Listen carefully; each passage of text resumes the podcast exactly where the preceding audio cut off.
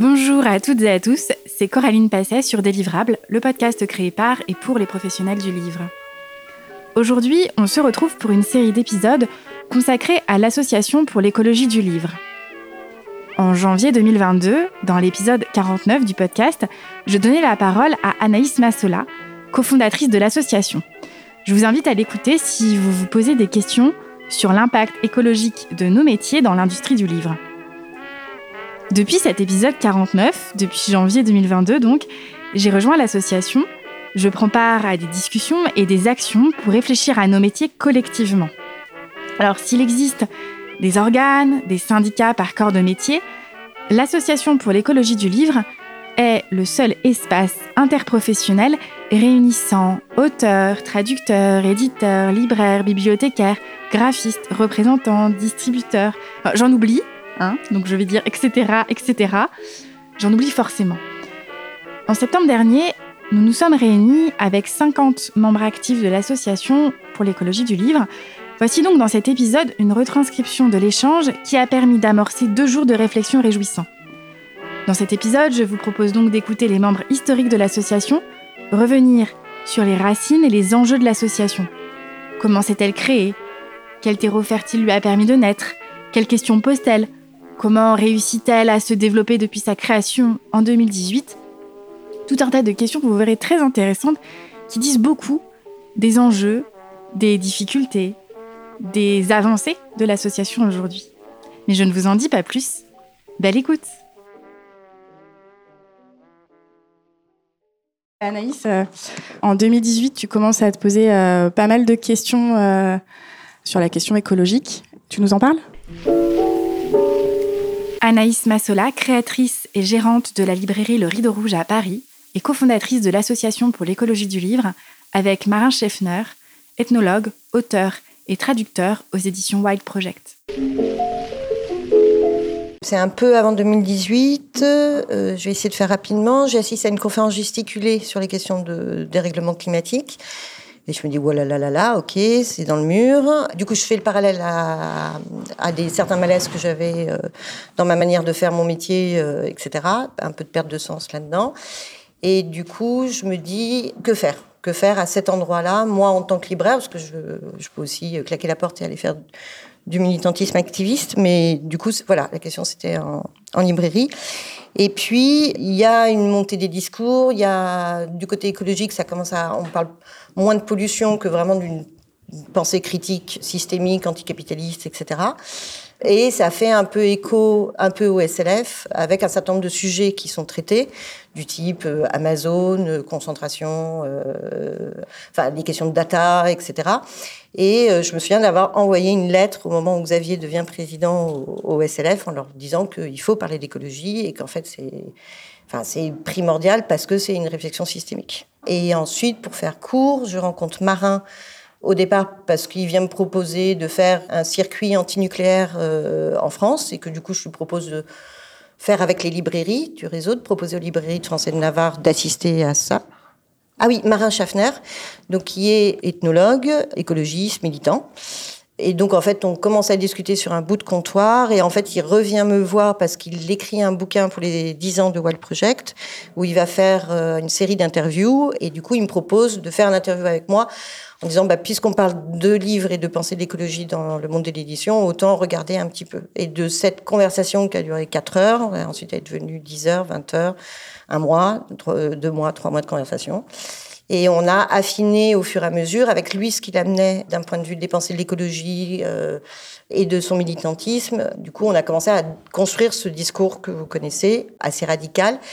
Et pendant euh, la première année où on a continué à discuter, donc on a eu un certain nombre de personnes euh, ou des gens qui travaillaient sur la lecture. La première année, c'était plutôt côté chercheurs et aussi des gens du terrain. Tout ça a alimenté le discours. Thomas, je vais te laisser la parole. Anaïs parle des rencontres qui se sont faites. Tu nous en parles et tu nous expliques comment tu en es venu à, à rencontrer Anaïs Thomas Bou, directeur et cofondateur des éditions Rue de l'Échiquier, qui se donne pour mission de publier dès aujourd'hui des livres pour demain. Le collectif des éditeurs écolo-compatibles, c'est un collectif qu'on crée euh, à sept éditeurs en 2010 à l'occasion du Salon du Livre de Paris. Dont Penser à, l'endroit avec Albert, qui est là aussi, et d'autres éditeurs comme La Plage, qui était encore un éditeur indépendant à l'époque, les éditions de Terran et d'autres, en fait, qui tous avaient pour caractéristique de publier sur les questions écologiques de façon très différente. Il y avait des, éditeurs de livres très pratiques. Euh, le Terran, pour ceux qui ne connaissent pas, c'est l'éditeur de Purin d'Orty et compagnie, par exemple. Penser, c'était beaucoup plus euh, jeunesse. Euh, rue des Chiquets, des essais. On ne faisait que des essais à l'époque. Et on avait tous quand même ce questionnement. 2010, hein, c'est un moment où on commence vraiment et sérieusement à se poser des questions sur euh, euh, la situation euh, écologique sur cette planète, enfin en tout cas au niveau du grand public. Comment continuer finalement à produire du contenu, à faire ce métier en sachant qu'il est aussi en fait polluant à plein d'égards. Comment gagner en cohérence en fait Et donc l'idée c'était de s'acculturer les uns les autres au moyen d'améliorer la, situation et notre façon de faire. Et en fait on s'est bien entendu, on a renouvelé à plusieurs reprises euh, notre présence commune sur le Salon du Livre de Paris. On louait euh, un stand à plusieurs, ça nous donnait un bel espace. Et surtout, l'idée, c'était de se confronter aussi à des confrères et des consoeurs qui, euh, autour de nous, euh, étaient absolument pas sensibles à ces sujets. Et on a défini une charte, une charte bon, qui valait ce qu'elle valait, mais qui, en particulier sur le plan matériel de l'écologie, cherchait à définir des critères, en particulier le fait de n'imprimer qu'à moins de 800 km de son principal lieu de stockage, d'imprimer localement euh, aussi, donc effectivement, de, de trouver des solutions euh, en particulier aux pilons au grand gaspillage, euh, à ce grand tabou et, et, cet euh, éléphant au milieu de la pièce euh, que constitue la destruction de 150 millions de volumes chaque année en France de livres. bref, enfin, donc des réflexions. Bon, après, les choses sont un peu déditées parce que quand on est éditeur indépendant, je, je l'apprends à personne, on est un peu occupé par le quotidien. Et de fait, euh, le, relais de, tout ça, ça a été euh, bah, des actions au quotidien des uns et des autres. Nous, on a mis en place une braderie sauvée du pilon, par exemple, pendant plusieurs années. Et puis euh, bah, Mathias, en fait, qui a été le, relais vers toi, Anaïs, parce que Mathias euh, s'est occupé de Rue Chiquets pendant quelques années. Et voilà, et donc euh, il m'a dit, ah, il faut que tu rencontres Anaïs, on est vraiment sur tes sujets, il y a quelque chose à faire ensemble. Et puis voilà, c'est comme ça que, que j'ai participé à la première grande réunion de, de l'association et que nous continuons de travailler ensemble.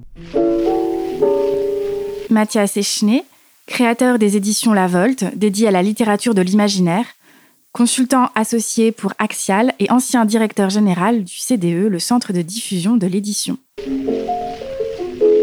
Mathias, quelle question tu te poses à l'époque sur l'interprofession?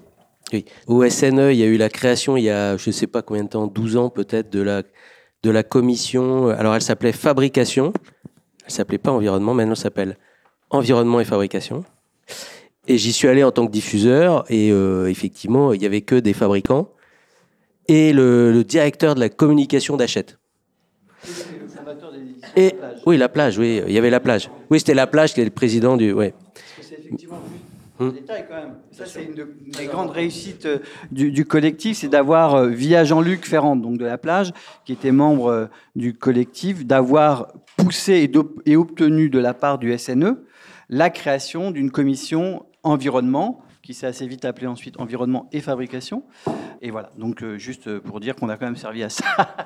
oui, oui, pardon, il n'y avait pas que des chefs de fab. Mais au SNE, il y a effectivement, pour des questions de temps aussi parfois, il y a effectivement surtout les groupes qui sont représentés dans les commissions, mais vient qui veut dans ces commissions à partir du moment où l'éditeur est, est adhérent.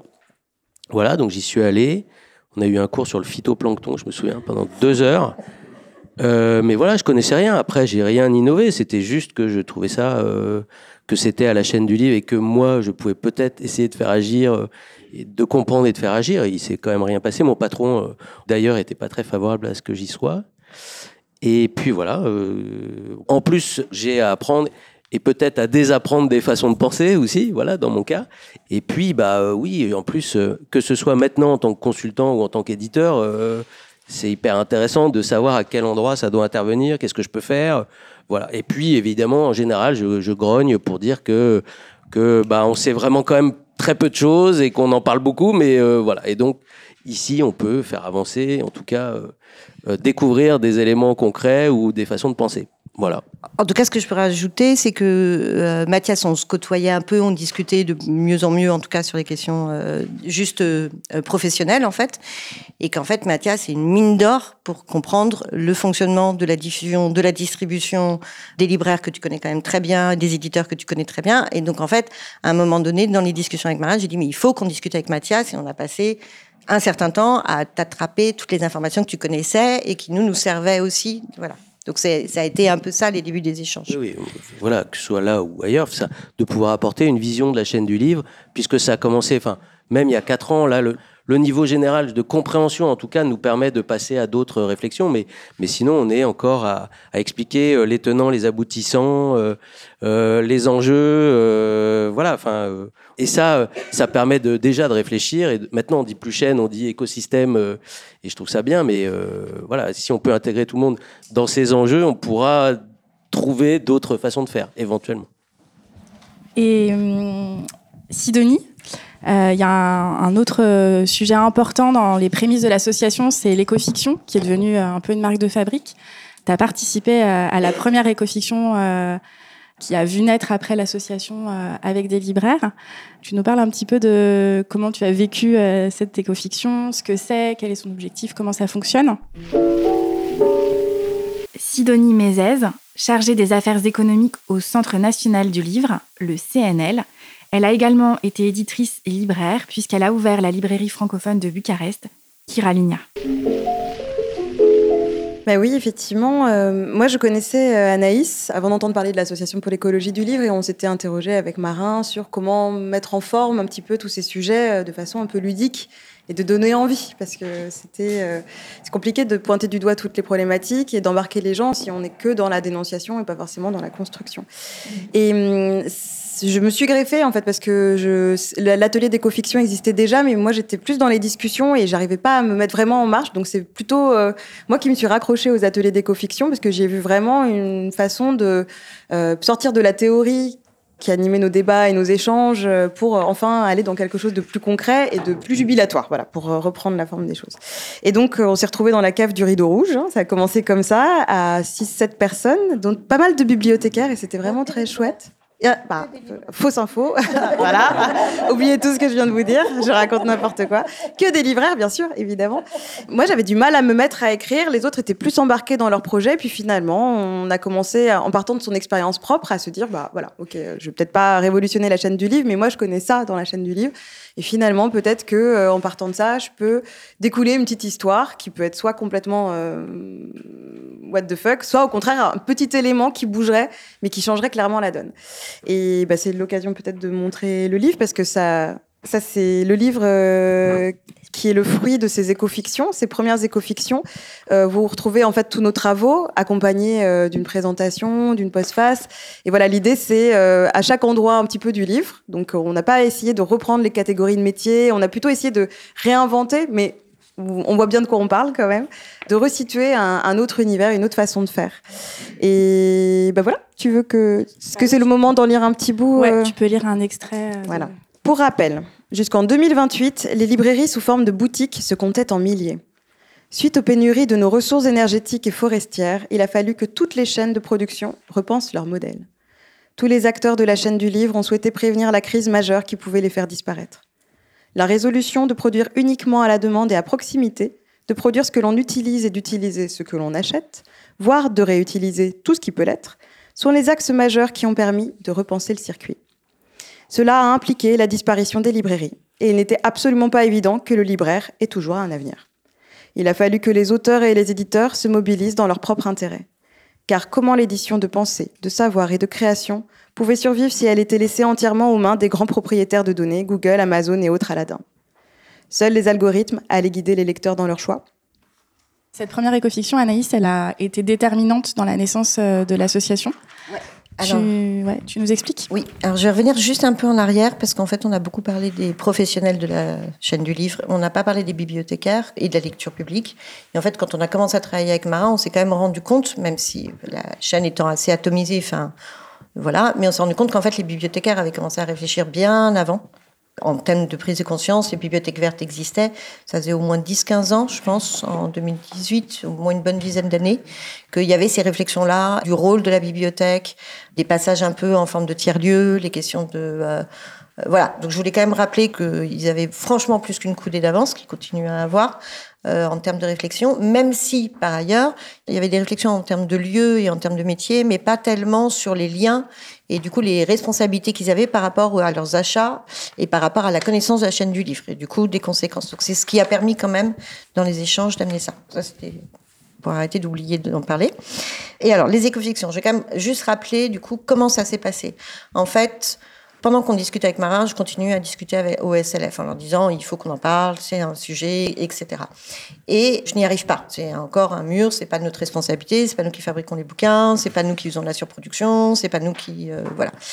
Et du coup, Marin me propose, avant un conseil d'administration, la possibilité de faire une écofiction. Donc, il fait un document que j'envoie au conseil d'administration en leur disant, bah, puisqu'on n'arrive pas à s'emparer de ce sujet, parce que, a priori, il nous concerne pas, mais quand même, on se sent un peu, enfin, on aimerait bien se sentir concerné, mais on n'est pas responsable.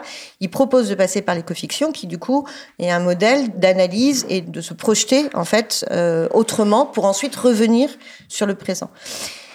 Dans un malentendu, ils ont accepté de financer, euh, vraiment, ils ont accepté de financer ces écofictions, enfin ces ateliers pour les écofictions que Marin donc a fait avec sept libraires, dont euh, deux qui étaient au conseil d'administration avec moi, et d'autres dont Sidonie qui ont fait partie du réseau où on essayait de trouver des libraires qui étaient différents, etc. Donc on a été sept libraires pendant quatre ateliers, quatre jours donc d'ateliers et qui nous ont amené à passer au moins deux ateliers, à réfléchir en termes de, du métier de libraire, chaîne du livre, etc., tous les dysfonctionnements, mais aussi à réfléchir la question de l'écologie et des transformations à venir.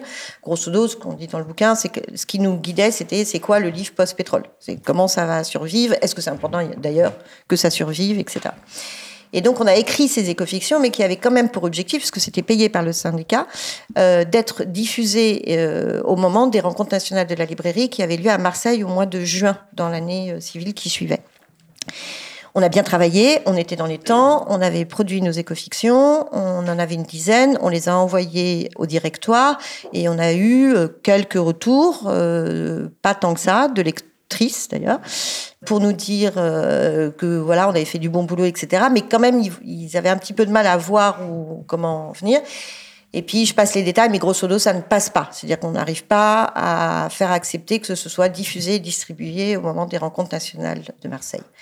Et donc, c'est là où, en fait, l'idée de l'association est née. C'est-à-dire qu'en fait, on se dit, OK, en fait, moi, j'étais encore très axée dans mon rôle de syndicat national euh, des libraires, et du coup, de dire, bah, puisque c'est pas un endroit où on va pouvoir euh, en discuter, il faut créer un autre lieu pour pouvoir en discuter. Et du coup, la naissance de l'association, elle vient vraiment là, en juin 2019, en même temps que les RNL de Marseille, où on fait à toute vitesse statut, dépôt, machin, etc.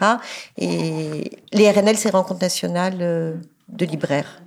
Euh, qui euh, réunit à peu près, euh, donc maintenant on est à 1200, à l'époque à Marseille ça devait être 600-700 libraires et 300-400 personnes de l'interprofession, donc c'est quand même des gros événements dans lesquels il y a des plénières sur l'économie de la librairie, mais ça peut être aussi sur la lecture, il n'y en a pas eu tant que ça, et pas mal d'ateliers qui passent de la coopération, etc. Et si quand même, et à Marseille, à ce moment-là, puisqu'ils ne distribuent pas les écofictions, on obtient la création de la commission, qui s'appelle à l'époque Développement durable, et on obtient trois ateliers. Euh, du coup, c'est Julie Jacquier qui faisait partie des libraires en écofiction qui organise ça et qui arrive à faire une table ronde dans laquelle il y avait Daniel Valory de WWF, euh, donc forestier, et Monsieur Pascal Lenoir, commission environnement et fabrication de l'autre. Et une perception pour le SLF d'une grogne des libraires du point de vue de la question de l'écologie du livre. Et en tout cas, ils étaient vraiment actifs, inquiets, euh, se sentant responsables et en tout cas voulant que ça change. Donc ça a quand même eu cet effet-là aussi. En fait, pour nous, les écofictions, c'était un outil de travail. C'est-à-dire qu'on les a, en plus, on les a écrits exprès pour qu'il y ait des trous dedans. C'est-à-dire qu'elles étaient euh, pleines d'incertitudes. Mais l'idée, c'était vraiment les utiliser comme un outil de travail. Voilà, donc après, on a créé l'association avec les gens et surtout on s'est dit, bon, il faut tenir ce discours radical. C'est-à-dire que là, on a un vrai besoin. En fait, on était embarqué dans des discussions absolument terrifiantes dans lesquelles, oui, mais tu peux pas parler d'anticapitalisme parce que quand même on vend des bouquins et ce genre de trucs. Et puis que politiquement, c'était chaud. C'est-à-dire qu'on voyait bien que les manières dont la chaîne du livre se pensait et s'organisait en termes d'interprofession ne permettait pas beaucoup d'espace de discussion libre. C'était très euh, à couteau tiré. Et du coup, on s'est dit que, euh, comme ça commençait quand même à s'immiscer, on parlait euh, plutôt développement durable, etc., dans le reste de la société, on s'est dit à ce moment-là avec Marin qu'il fallait qu'on pose un discours radical qui était indépassable. C'est-à-dire, enfin, on peut toujours aller plus en radicalité, mais, mais qui posait les bases de la discussion, pour ne pas qu'on soit enfermé dans des discussions de labellisation, euh, pour le coup, de, vraiment de développement durable ou de transition euh, écologique ou de choses comme ça. Donc ça, ça a été le deuxième acte après la naissance de l'association, ça a été de créer les deux journées, euh, une en septembre-octobre à l'école de la librairie, euh, à l'époque où ils étaient à Montreuil. On était euh, une quarantaine. On avait invité euh, un certain nombre de personnes, dont Daniel Valory, avec, dont on s'était rapproché de WWF, parce qu'il y avait eu quand même, ils venaient de faire leur deuxième rapport, et une deuxième réunion juste avant le Covid, où on avait entre-temps écrit les textes du manifeste, sorti le bouquin, il est sorti en début mars 2020. Voilà, ça a commencé comme ça. Et c'est là, ça aboutit au, manifeste, donc un discours radical dont tu parlais, et au manifeste Le livre est-il écologique? Valentin, tu nous lis le manifeste? Valentin Chauveau, chercheur et enseignant en design graphique. Ces trois dimensions, matérielle, sociale et symbolique, font du livre un objet singulier et complexe, pris dans des réalités sociopolitiques qui le soutiennent et qu'il soutient dans le même temps. Objet de haute nécessité, le livre est un indéniable outil d'imagination et d'émancipation, dont la grande diversité doit être préservée et fortifiée. Pour permettre cela, il convient de penser tout en même temps l'éco-responsabilité, la coopération interprofessionnelle et la bibliodiversité. À cet égard, les pensées de l'écologie et tous les concepts qu'elle véhicule s'avèrent être des outils précieux. En envisageant la chaîne du livre comme un ensemble d'écosystèmes interdépendants, les visions habituelles se transforment. Les rôles et les responsabilités des différents acteurs et actrices se recomposent, deviennent co-constitutifs et co-évolutifs. Si l'un ou l'une change, c'est l'ensemble de l'édifice qui doit trouver un nouvel équilibre. Bienvenue dans l'écologie, science des systèmes complexes et art du soin des relations. Par cette approche, la question des responsabilités partagées et des mutualismes se repose sous un angle nouveau. La concurrence de la prétendue loi de la jungle cède la place à la coopération de systèmes solidaires d'entraide et de co-création, ce que l'écologie scientifique appelle symbiose. Si les livres nous montrent bien une chose, c'est que les mondes à habiter sont multiples, des fictions, des images, des sciences et tant de directions différentes. La diversité de ces œuvres mondes est une richesse inquantifiable, mais qu'il est nécessaire de sauvegarder, protéger et soutenir, exactement comme des espèces vivantes en cours d'extinction. Derrière cela pointe l'horizon du pluriversalisme, l'idée qu'il est possible, voire souhaitable, de faire un monde de plusieurs mondes et de ne pas céder aux monocultures de l'esprit. L'écologie du livre est donc, à la racine, une écologie des imaginaires, un soin porté à tout ce qui s'invente et qui nous guide, d'une manière ou d'une autre, vers des territoires collectifs émancipés.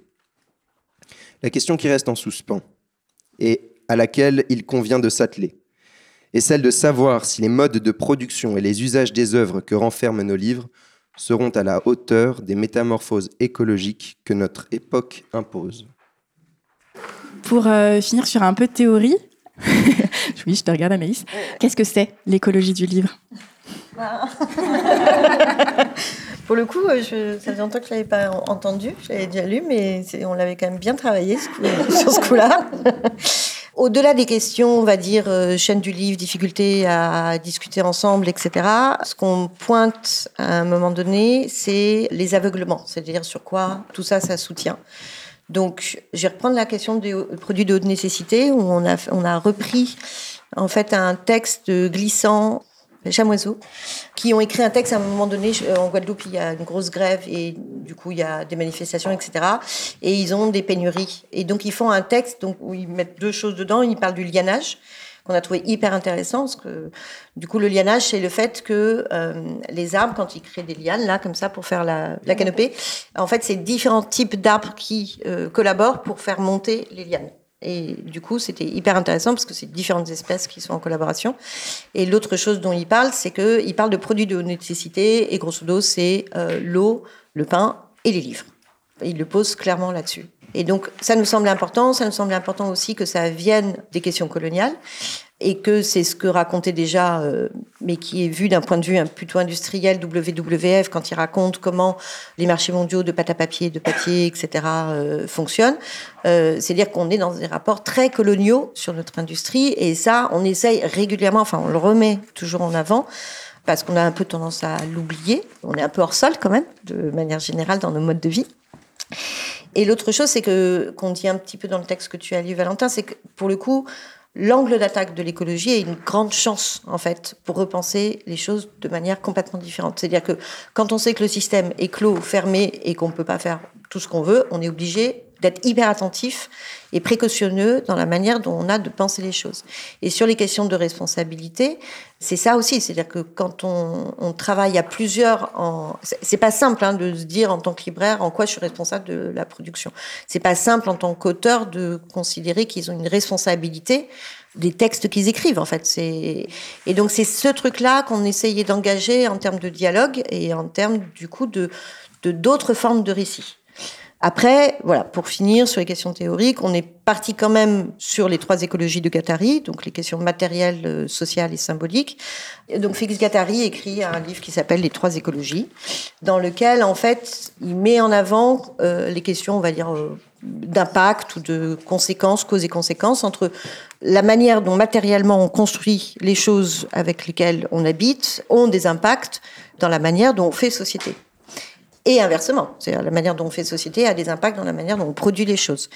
Et derrière ça, ça a des impacts sur les récits. Et les récits ont des impacts, etc. Toutes ces trois choses sont liées. Donc on est reparti de ça.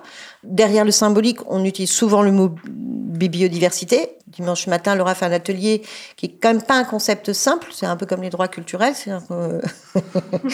Euh... on a tous des, des flashs d'imaginaire quand on passe de bibliodiversité. On est souvent sur les questions de concentration, d'invisibilisation, mais il ne s'agit pas que de ça. Et après, sur les questions sociales, c'est aussi les questions de précarité, de partage de la valeur. Donc, mais par exemple, même le partage de la valeur. En fait, le truc, c'est que on a tendance à voir, sans doute du fait du prix unique, mais, mais pas que, c'est aussi le capitalisme qui fait ça, euh, un marché comme un gâteau dont chacun va récupérer des morceaux. Mais on ne pense jamais à qui met quoi dans la pâte. Et puis même, en fait, pourquoi ce serait un gâteau, quoi Enfin, je veux dire, ça n'a pas beaucoup de sens de penser les choses comme ça. C'est plutôt des sortes de trucs... Euh, un peu euh, avec des filaments qui partent dans tous les sens, qui se rejoignent. C'est beaucoup plus complexe en fait que ça. Et on revient sur la question des monocultures, donc on a attrapé chez Vanda Shiva. On s'est beaucoup nourri de plein d'autres gens, hein, clairement. Donc il parle des monocultures de l'esprit. On a, on fait beaucoup de parallèles entre euh, la manière de penser l'écologie du livre et la manière dont fonctionnent les questions agricoles et le fait d'avoir des champs, quoi, c'est-à-dire des champs rectilignes, etc. Et franchement, euh, je veux dire, quand on regarde euh, le livre, euh, quand on a une vision d'ensemble d'une production, même sur un mois, on est vraiment dans de la monoculture. Euh, on peut pas dire ça autrement. C'est pas parce qu'on a beaucoup de choses diverses qu'on est bibliodivers pour le coup. Et du coup, c'était important. Et je me souviens que par exemple, dans un des premiers ateliers de l'écofiction, on avait montré un data gueule sur l'agriculture intensive. Et franchement, dès qu'on est, nous, dans l'écologie du livre, on regarde ça et tout de suite, on sait très bien de quoi on est en train de parler. C'est pas très difficile de construire un discours euh, de critique euh, sur l'industrie du livre dès qu'on fait des parallèles. Ou sur la question, par exemple, euh, des datas, ou sur la question de, la pensée, c'est-à-dire comment l'édition universitaire s'est organisée pour récupérer la pensée publique payée par l'argent public pour en faire de l'argent et vraiment pour gagner beaucoup d'argent. Alors ça va un peu moins bien parce que du coup il y a eu des organisations pour faire des communs, mais quand il y a un data qui nous explique à quel point c'est des milliards et que les universités rachètent les bouquins qui sont écrits par leurs propres chercheurs et que ça leur coûte une blinde et que tout ça c'est de l'argent public, ça pose quand même des sacrées questions du mode de fonctionnement de l'État et de la politique euh, publique dans l'organisation de la construction de la pensée et de la diffusion de la pensée. Enfin, c'est quand même des trucs qui font un peu euh, peur. Matériel, c'est essentiellement tout ce qui est fabrication, mais aussi transport, on va dire toute la partie industrialisation, mais c'est aussi distribution, les cartons, euh, la pâte à papier, le papier, le pétrole qu'on utilise, l'énergie, etc. Et les savoir-faire. Le social, c'est euh, où on s'attaque, c'est et la question du partage de la valeur, mais aussi les questions de précarisation et d'atomisation, c'est-à-dire comment on invisibilise aussi, par exemple, tout un paquet de métiers traducteur, correcteur, graphiste, même à l'intérieur d'une imprimerie, en fait on dit imprimeur, mais j'imagine qu'il y a tout un paquet de métiers dedans. Comment on coupe euh, Si on revient aux bibliothécaires et lecture publique, genre ça n'a rien à voir. Passez votre chemin. En fait, il y a la production. On peut le voir par exemple sur le Covid, hein, quand la librairie est devenue euh, un commerce essentiel. On n'a pas pour autant euh, accepté que les bibliothèques ouvrent, ce qui pose quand même des questions. C'est-à-dire que c'était la librairie qui était un commerce essentiel, c'était pas le livre qui était un objet essentiel. Et cette bataille-là, en termes d'idées, on l'a pas gagnée. Hein. et si ça se reproduit une épidémie, je pense que les bibliothèques vont encore être obligées de fermer. Donc il y a un sacré enjeu. Donc voilà, le social, c'est ça, c'est les rapports humains, c'est aussi bah, tout ce qui est lié à, à, la manière dont le capitalisme produit de la violence. Euh, dans la violence au travail, la violence euh, dans l'organisation du travail. Euh, il y a aussi les questions de flux et de vitesse. Alors sur les flux et vitesse, c'est lié et aux questions, on va dire, matérielles, mais ça a des vrais impacts au niveau social. On est dans des économies de flux, on est des économies de vitesse. Et en fait, on est tous en train de dire, allez, je vais y arriver. Si je m'organise mieux, je vais y arriver. OK. En fait, non. en fait, on peut toujours courir après ce truc-là. Ça fait longtemps qu'on le fait, ça ne marche pas. Et ça ne peut pas marcher puisque l'organisation du système ne nous permet pas que ça marche. Voilà, donc la, question sociale et la question symbolique, c'est sur la biodiversité, c'est aussi la question du temps de cerveau disponible, c'est comment un certain nombre de groupes possèdent des médias à côté, euh, vont peut-être euh, se font de l'argent aussi à partir de ressources euh, énergétiques primaires et machin, etc. Voilà. Et quand on possède des médias, ben, ce que ça fait. Et aussi la question d'hégémonie, c'est-à-dire comment un groupe comme Madrigal peut publier des pensées d'extrême droite à l'extrême gauche avec tout ce qu'il y a de pseudo-neutralité au milieu, euh, sans se poser de questions, puisque l'important c'est d'occuper le maximum d'espace, le maximum de tables des libraires, le maximum de bibliothèques, de mètres linéaires dans les bibliothèques, et s'appuie de la même manière sur une base qui sont construits, c'est vraiment euh, plus t'es riche, plus t'es riche, hein. ils ont les classiques. Enfin, il y a aussi toute l'organisation qu'on voit pas au niveau scolaire, euh, comment tu crées des préfaces, des, des trucs et machin, etc., pour que euh, tes livres soient achetés par, de nouveau, les finances publiques, et tu te fais 10 euros sur n'importe quel Victor Hugo qui est mort depuis je ne sais pas combien de temps, et ça coûte 10 centimes à fabriquer, peut-être un petit peu plus avec la distribution et machin, etc. Mais voilà, et ça c'est quand même un capital qui normalement est commun, enfin ça devrait être un commun, et ça ne l'est pas. Enfin, de fait, ça ne l'est pas. Sans parler de l'édition scolaire, euh, qui est encore aussi un autre truc. Voilà, je pense que c'est bon. Merci Anaïs.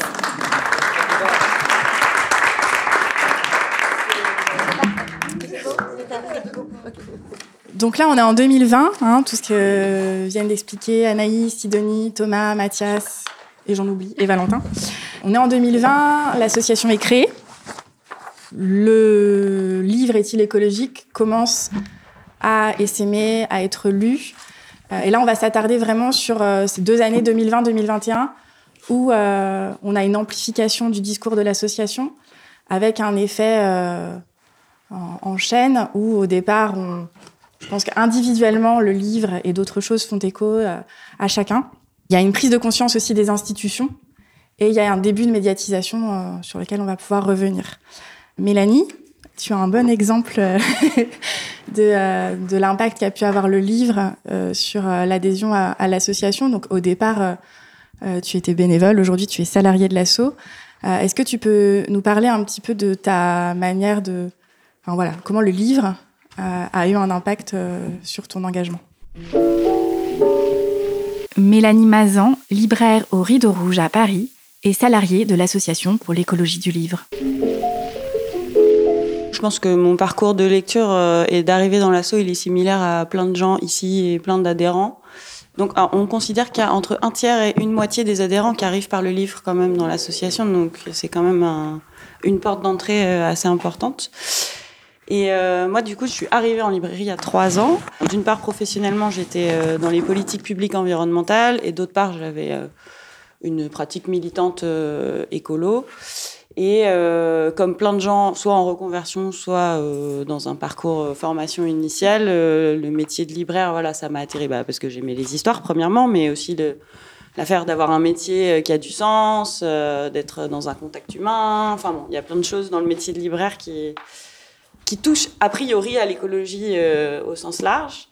Et euh, comme beaucoup de gens, euh, après deux mois de stage, ou certaines personnes après un an de pratique, on est déjà dégoûté du métier en fait, parce qu'on est là, ok, en fait c'est juste une industrie comme une autre. J'ai pas quitté mon métier d'avant pour faire un truc qui est encore plus pourri que ce que je faisais euh, dans mon métier précédent. C'était un peu ça l'idée. Donc j'avais déjà abandonné ma reconversion au bout de deux mois.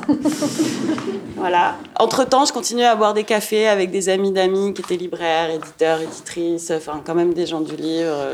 J'avais quand même envie de, de me lancer dans le, le, monde du livre et de la lecture. Et donc je finis par rencontrer euh, une amie d'amis éditrice à qui je j'explique euh, mon désarroi, n'est-ce pas? Et donc, elle me file le bouquin, elle me dit, mais lis ça, tu vas voir, il y a des gens qui se bougent. Et donc, je lis le livre, et là, genre, waouh, incroyable, le choc, comme plein de gens, euh, je pense. Et donc, euh, ni une ni deux. Euh, entre-temps, j'étais en train de faire mon truc reconversion Pôle emploi quand même. J'avais poursuivi le truc. Et donc là, je vais sur le site magnifique euh, de l'association pour l'écologie. Deuxième choc esthétique. Mais pas... voilà.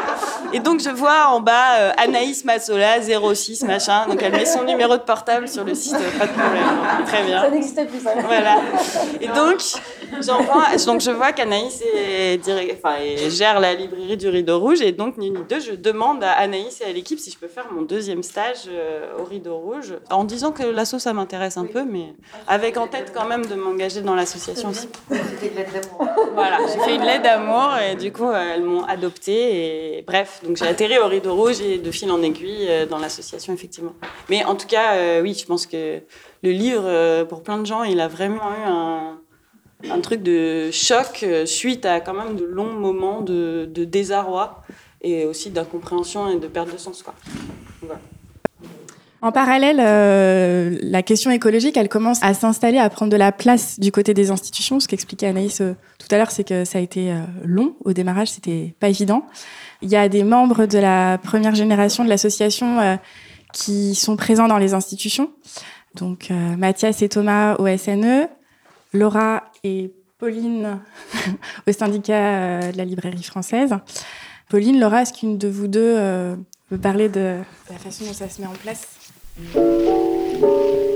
Laura de Heredia, chargée de mission au syndicat de la librairie française, le SLF, elle a été libraire pendant des années à Paris, à l'Arbre à Lettres et à la Procure.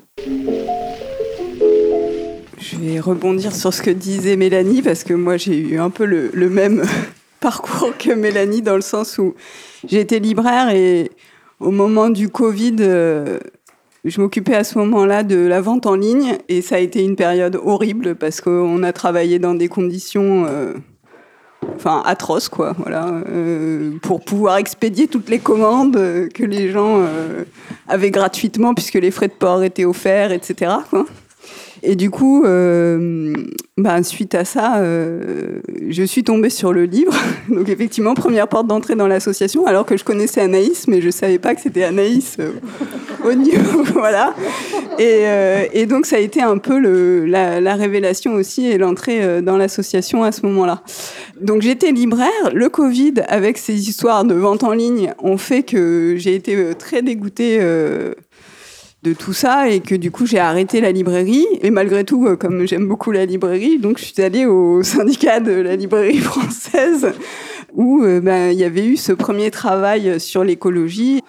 Il y a eu entre-temps, après Marseille, des rencontres nationales de la librairie à Angers l'année dernière. On a encore eu trois ateliers sur l'écologie, donc on va dire qu'on était au même niveau qu'à Marseille, puisque c'était ni plus ni moins. Voilà, mais entre-temps, ce qui est sûr, c'est que les libraires sont, étaient beaucoup plus nombreux, je pense, intéressés par ces sujets-là. Donc ça, c'est quand même euh, à noter. Après, il y a des libraires euh, qui font beaucoup de choses au niveau local, sont souvent quand même sur la partie euh, matérielle. C'est encore le niveau où on a le plus de demandes, voilà.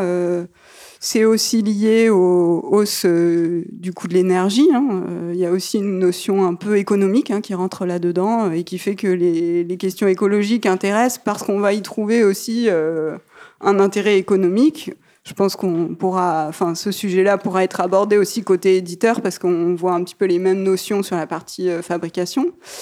Mais néanmoins, voilà, on, essaye d'avancer. Donc, on a, on a organisé cette année une demi-journée sur alors, on n'a pas pu l'appeler euh, écologie sociale parce que ça n'a pas été validé en termes de terminologie, mais, euh, mais néanmoins, c'était ça l'idée, de parler des conditions de travail, de voir comment on pouvait euh, embarquer son équipe avec un projet autour de son magasin et au-delà du magasin, de tout son écosystème.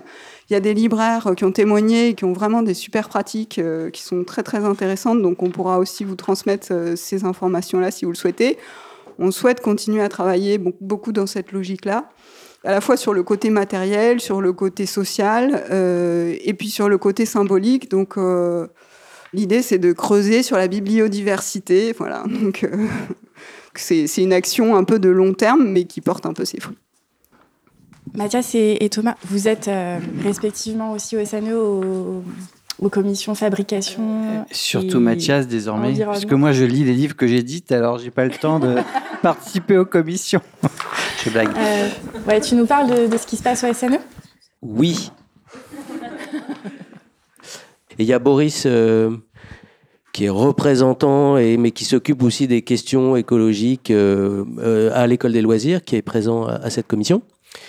Et du coup, l'idée était peut-être double, prendre de l'information, parce que euh, il y a beaucoup de savoir et que bah, entre nous on a ces discussions, euh, mais régulièrement en disant ouais euh, c'est les gros, c'est les méchants ou tout ça, mais en même temps ils ont tout projet arrive chez eux, passe par eux, donc il y a une réelle connaissance. Comment essayer de la récupérer, pas la siphonner, hein, la partager. Bon, donc ça c'est le premier objectif. le deuxième étant aussi d'essayer peut-être de faire entendre d'autres voix. Euh, c'est-à-dire que euh, moi, je considère des fois, de façon très prétentieuse, de, de se dire, bah, il faut qu'il y ait des éditeurs indépendants ou de petite et de petite taille qui euh, qui puissent s'exprimer. Et ensuite, pour témoigner de ça, donc je suis pas déçu. bah, ils sont comme nous, en fait, ils sont là et puis ils se disent, bah, on fait quoi? Et ça tourne en rond des fois, comme nous. Parce qu'en plus, ils sont aussi un peu concurrents, mais en, même temps, ils se connaissent bien. Enfin, il faut aussi savoir euh, quel est l'objectif du SNE. Euh, le rôle du SNE et donc, euh, donc du syndicat national de l'édition, c'est de produire un discours en faveur des éditeurs et donc c'est c'est pas pour révolutionner euh, la chaîne du livre l'écosystème.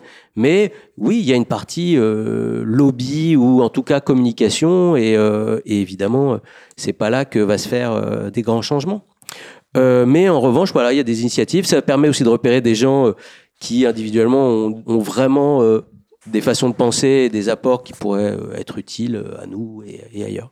voilà, là, par exemple, je suis dans un groupe où on monte avec l'ADEME, euh, on va refaire la CV, on en reparlera, euh, c'est-à-dire l'analyse du cycle de vie euh, du livre. Voilà, il, il, peut y avoir des choses, mais il y a plusieurs éléments qui formeront quelque chose, une connaissance et peut-être un changement. Et puis juste pour terminer, c'est que ils sont très très gros D'accord? Et donc, si eux font bouger certaines choses, alors on est plus dans le développement durable en effet que l'écologie, mais euh, s'ils font bouger des choses, par exemple les imprimeurs en France, alors il y en a beaucoup qui passent pas que par des imprimeurs en France, mais ils obtiendront des imprimeurs, enfin ils feront bouger des imprimeurs, voire des papiers, mais pour le coup, le papier au niveau mondial, ils ont envoyé paître l'association des éditeurs euh, européennes même en disant, bon, vous êtes gentils, mais euh, vous pesez pas grand chose. Donc vous imaginez qui y avait en face de ça. Donc les papiers, ils ont dit on va faire plus de papier pour les cartons. Voilà, dans une réunion officielle avec, euh, avec tous ces gens. Donc euh, voilà, mais voilà, ils peuvent faire bouger aussi euh, certains, enfin certains métiers. voilà, pour avoir un peu plus d'infos. Mais c'est pas non plus la révolution. Sidonie, tu nous parles de ce qui bouge aussi au Centre national du livre, côté écologie beaucoup de choses à dire. Le CNL, évidemment, je rappelle dans ses missions, c'est de permettre à des livres qui ne pourraient pas exister euh, sans son aide, bah, d'exister sur le marché. Donc des livres plutôt exigeants. Il faut savoir que sur les aides aux éditeurs, la majorité va à la publication, donc à la production de livres à la nouveauté et pas à la défense du fond. C'est l'ADN du CNL, c'est comme ça qu'il est construit, c'est le Centre national des lettres depuis 1946 et il a évolué dans ses missions pour qu'il y ait une production de livres de qualité. Fait euh, le bonheur de certains éditeurs indépendants euh, qui n'existeraient pas sans ces subventions. Mais voilà, il faut avoir en tête que dans nos critères, on demande des tirages minimums, des euh, nombres de titres au catalogue minimum. Voilà, si vous n'avez vos livres que très bien diffusés dans votre région, vous n'êtes pas éligible a priori aux aides du CNL. Tout ça, évidemment, est un petit peu en porte-à-faux avec ce que nous, nous défendons aussi au sein de l'Association pour l'écologie du livre, à savoir une production raisonnée, pas forcément faire de, faire de la production pour de la production. Enfin voilà, c'est des choses qui ne sont pas forcément en adéquation, non pas de principe, mais statutairement, on va dire. Donc on interroge ça euh, à travers donc cette réalisation d'une charte euh, de valeurs qui euh, a trois volets. On parlera que celui sur l'écologie, mais il intègre aussi les violences. On n'a pas vocation à faire quelque chose de plus contraignant. Ça, je pense qu'on est tous actés là-dessus pour la simple et bonne raison, et ce, et j'y suis d'ailleurs assez favorable, c'est que si on mettait vraiment des contraintes environnementales, c'est les petits qui déposeront plus d'aide, clairement parce que les plus gros, ils sont plus avancés. Donc eux, ils répondront tous à cette demande-là. J'interroge aujourd'hui, on parle, mais on pourra en reparler, mais sur la question de l'impression en France et autres, j'ai des petits éditeurs qui impriment malgré tout en Lettonie sur l'argument, et qui peut tout à fait s'entendre, enfin en tout cas, ça demande à être creusé, que la pâte à papier y est plus proche, en fait, de leur producteur en Finlande. Ben voilà, en fait, en termes d'impact carbone, si vraiment on fait cette analyse-là, on pourrait en tout cas en discuter. L'état des choses, et je vais m'en arrêter là parce que c'est pas l'objet, mais on pourra évidemment rediscuter. Euh, il y a des bonnes nouvelles. Il y a Fanny qui est venue au CNL faire une, euh, une journée de sensibilisation à l'écologie du livre. Fanny euh, qui donc a réalisé toute une action en fait pour le Shift Project notamment sur l'écologie du livre réellement en fait comment décarboner la culture. Voilà. Mais tu avais un voilà. Donc aujourd'hui, on a cette charte qui est le seul élément dont on dispose aussi au CNL, mais on a aussi des injonctions ministérielles en fait de façon générale pour euh, se mettre un peu plus aux normes. Donc il faut quand même qu'on bouge. Euh, il va y avoir des groupes de travail auxquels euh, on va associer des professionnels et j'espère que ça aboutira soit à des aides à l'expérimentation écologique, voilà. Soit à des accompagnements pour, non pas peut-être favoriser tel imprimeur, tel imprimeur ou telle façon de faire, mais s'interroger sur nos critères déjà existants.